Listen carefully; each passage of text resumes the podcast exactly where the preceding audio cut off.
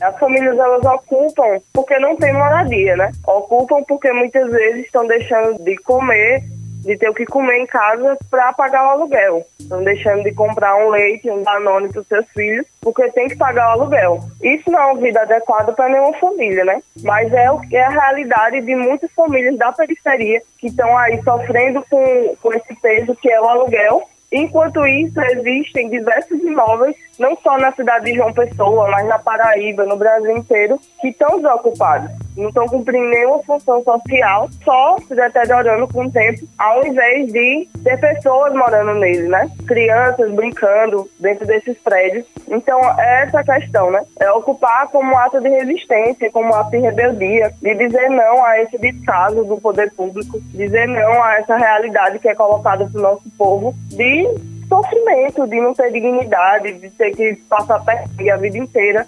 Essa voz é da coordenadora da ocupação João Pedro Teixeira, localizada no centro de João Pessoa, Joyce Moura. A população em situação de rua aumentou 140% a partir de 2012, chegando a quase 222 mil pessoas em todo o Brasil em março de 2020. E essa situação cresceu com a crise econômica acentuada pela pandemia da Covid-19. Entre as pessoas sem moradia estão desempregados e trabalhadores informais, como guardadores de carros e vendedores ambulantes. Meu nome é Ivina Souto e neste episódio vamos falar sobre a lei da ocupação. E eu sou Beth Menezes e este é o Redação Tabajara, o seu podcast que vai muito além da notícia.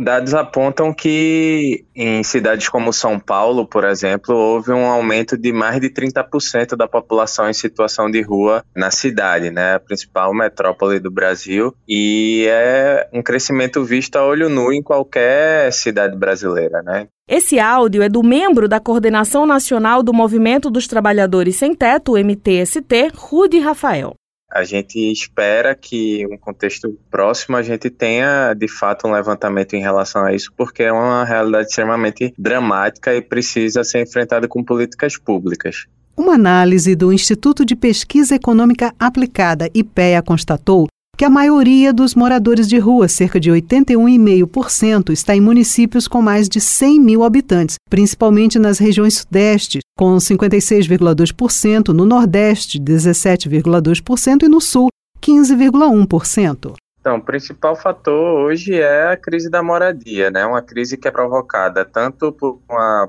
falta de política pública, né? O governo federal nos últimos dois anos zerou o orçamento para moradia popular, quanto a ameaça da, da violação do direito à moradia de quem já tem moradia, né? A produção de novos sem teto. A gente, enquanto campanha de Despejo Zero, fez um levantamento de que mostrou que no contexto da pandemia, onde as pessoas precisavam ainda mais ficar em casa, cresceu a ameaça de despejos em 600% e os despejos de fato cresceram mais de 300%, né? Foram mais de 100 mil pessoas que perderam suas casas e que não tiveram condição de, de ter uma nova, uma nova casa, né? Não tiveram condição de pagar aluguel, não tiveram condição de ir para casa de parentes, então isso é uma realidade que mostra uma tragédia social que o Brasil está vivendo, que só não é pior porque, junto ao STF, né, a campanha de despejo zero conseguiu uma prorrogação da DPF 828 que suspende os despejos no contexto de pandemia. Né? Nós tínhamos a ameaça aí de mais de 500 mil pessoas estarem perdendo suas casas em virtude de ameaças de despejo.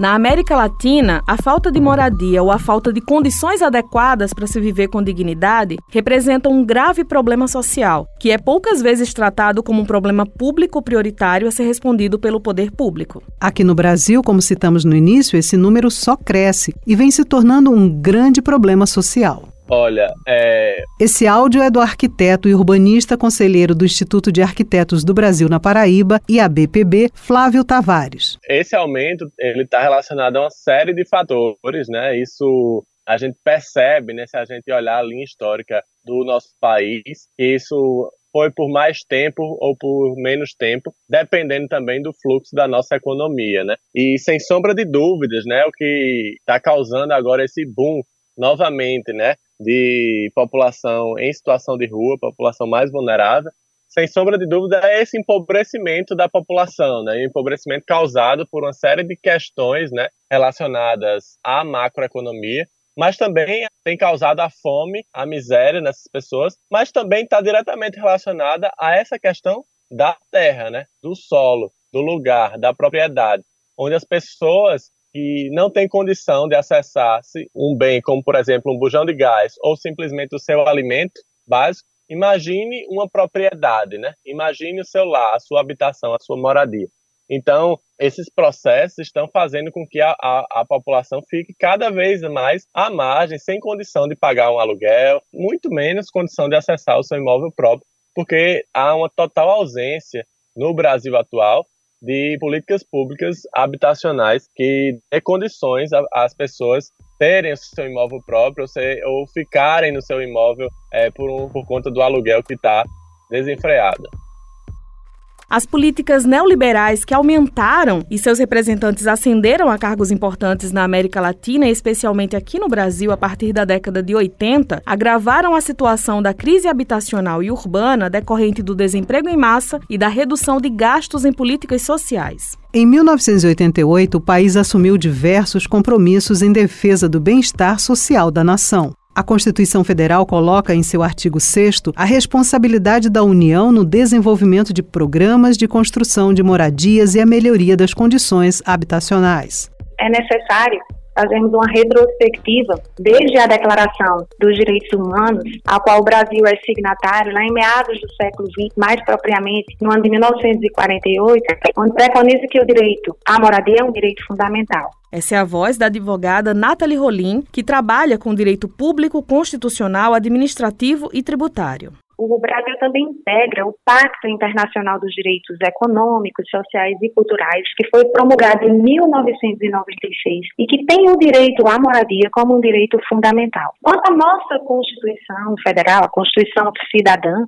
em 1998, ela trouxe no seu artigo 23 que é competência administrativa de todos os entes federados, seja União, Estado, Distrito Federal ou municípios, a promoção de programas de construção de moradias e melhoria nas condições habitacionais, além do combate às causas de pobreza e à marginalização. Então, o direito à moradia, ele já vem não propriamente positivado na Constituição Federal de 88, mas através de uma emenda constitucional, a emenda 26, no ano de 2000, ele passou a ser visto como um direito social. E é isso, preconizado no artigo 6 de que a moradia é um direito social. Então, em sendo um direito social, cabe ao Estado, União, Estados, Distrito Federal e município, a garantia desse direito à moradia a todos os cidadãos. O direito de moradia é basicamente o direito de ter um lar. Essa questão pode parecer banal a quem já tem um lar estabelecido, seja casa própria ou alugada.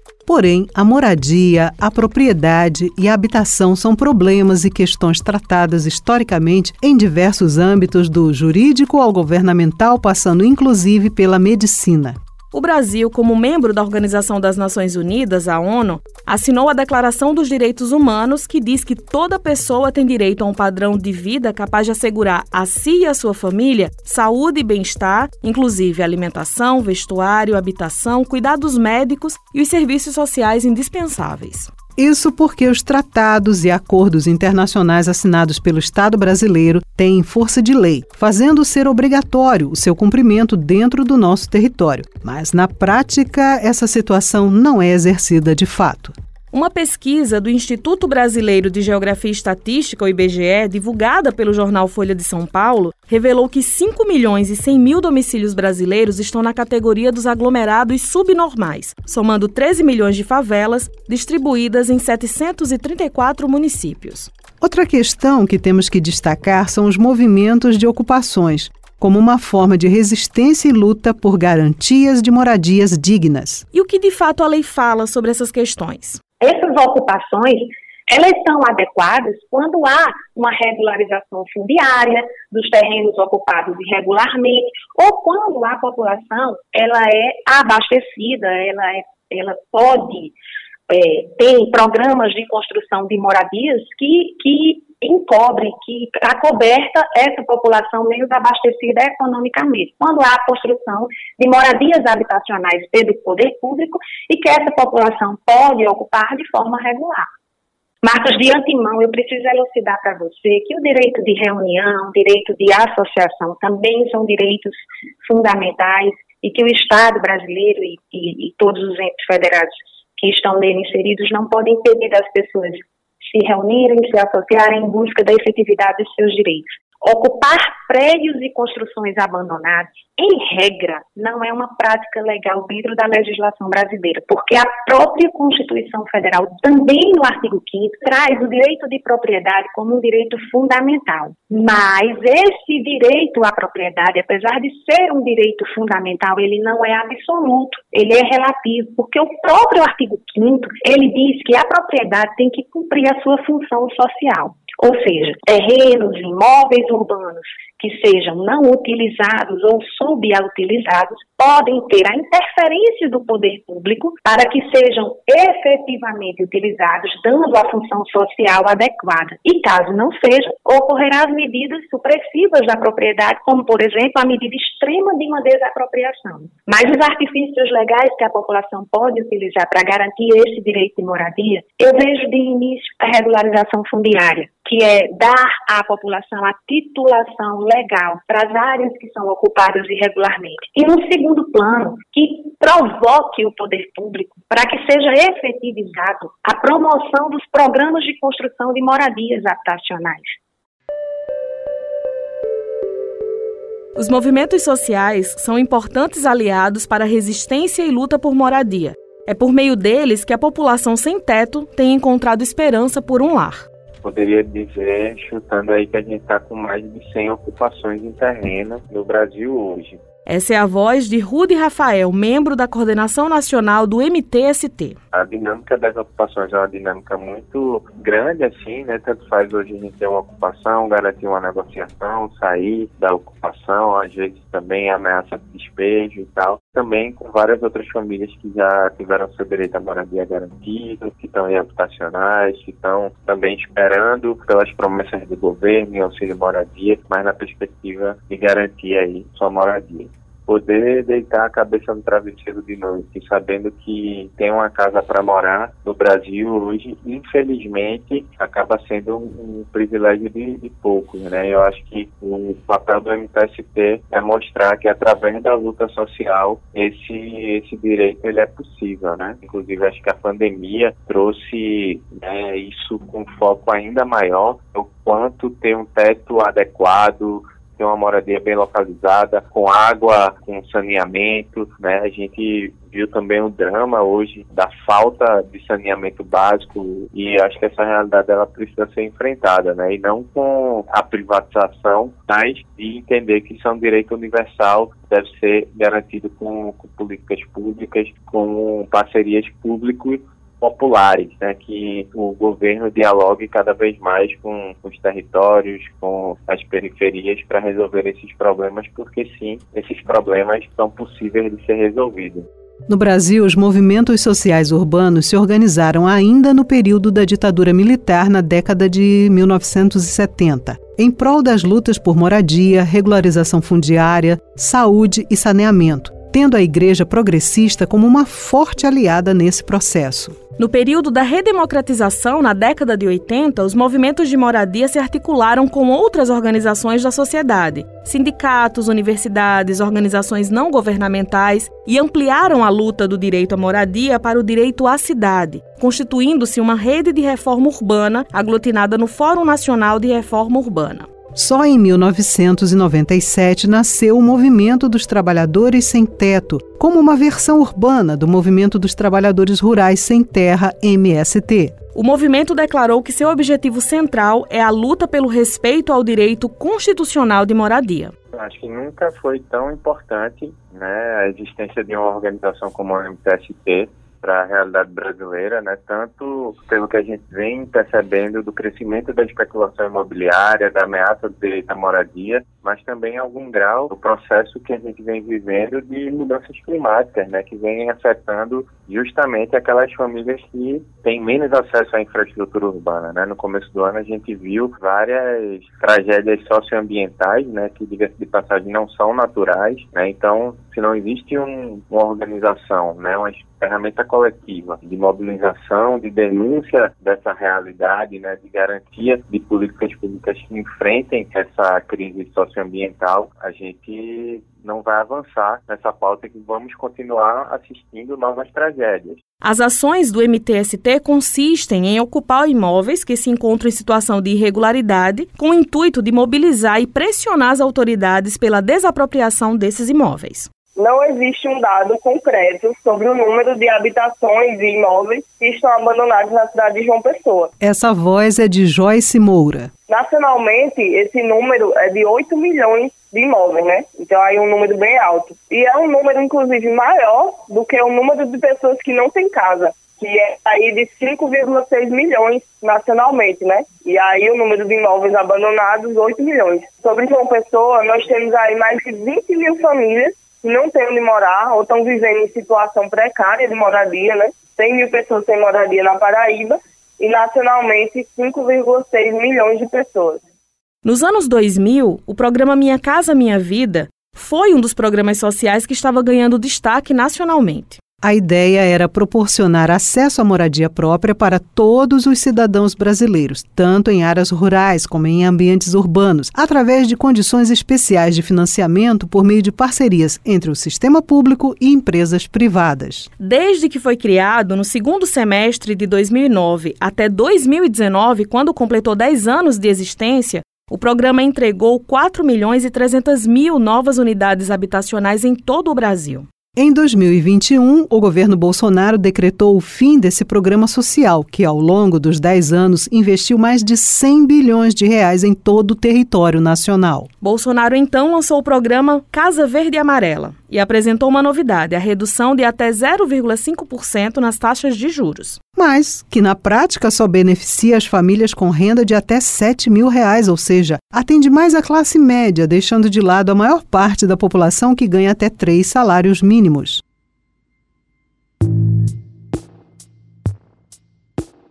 Uma matéria publicada no jornal Estadão em 2016 mostra que 1% dos donos de imóveis concentra 45% do valor imobiliário. E o restante da população fica à margem dessa concentração de imóveis no país. A especulação imobiliária é um processo né, que, que vai se dando na cidade de acúmulo, né, de formação de estoque do que a gente chama de bens imóveis. Né? Traduzindo, são propriedades imobiliárias, né, seja terrenos, edificações. Essa voz é do arquiteto e urbanista Flávio Tavares. Isso, obviamente, com a intenção, né, de obter maiores lucros no futuro, né? Presumindo que vai ser vai se haver sempre na cidade um aumento da elevação, né, do preço desses imóveis. O proprietário, né, que, que é especulador imobiliário, ele vai gerando lucro a partir da terra, né? a partir do imóvel. Esse conceito né, da especulação imobiliária, essa forma né, de, especular né, a partir da compra, de aquisição desse estoque de imóveis, sempre foi um problema no Brasil urbano, né, vamos dizer assim. Qualquer propriedade que exista no Brasil, seja ela urbana ou rural, ela deve estar a serviço da sociedade, né? Do, de um valor social que aquilo tem. Ou seja, da função habitacional, da função comercial, da função de lazer, das mais diversas funções que podem existir, mas que, sobretudo, ela tem uma função social, especificamente, e não que ela fique um imóvel vazio, só gerando problemas, só gerando lucro,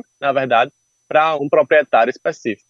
Hoje, quem manda na, nas cidades brasileiras são os proprietários de terra, né? Essa é a voz de Rudy Rafael e a gente precisa enfrentar essa realidade, garantindo a função social da propriedade, né, dos imóveis que estão ociosos e abandonados, eles cumprem a função social, porque está na Constituição. A gente precisa ter uma política de moradia que não só produza novas moradias, mas requalifique essas que estão abandonadas, que trabalhe na perspectiva, por exemplo, de fazer uma política de aluguel social, onde os governos tenham aí um parque imobiliário, né, um conjunto de moradias à disposição que possam cobrar, por exemplo, das famílias um aluguel num valor simbólico, a gente mostraria que o fato de viver de aluguel não é uma vulnerabilidade em si, o que vulnerabiliza é que, no fim das contas, quem determina o valor do solo nas cidades são os grandes proprietários e eles estão interessados cada vez mais em lucrar e não em garantir a terra e a moradia como direito, como está na lei.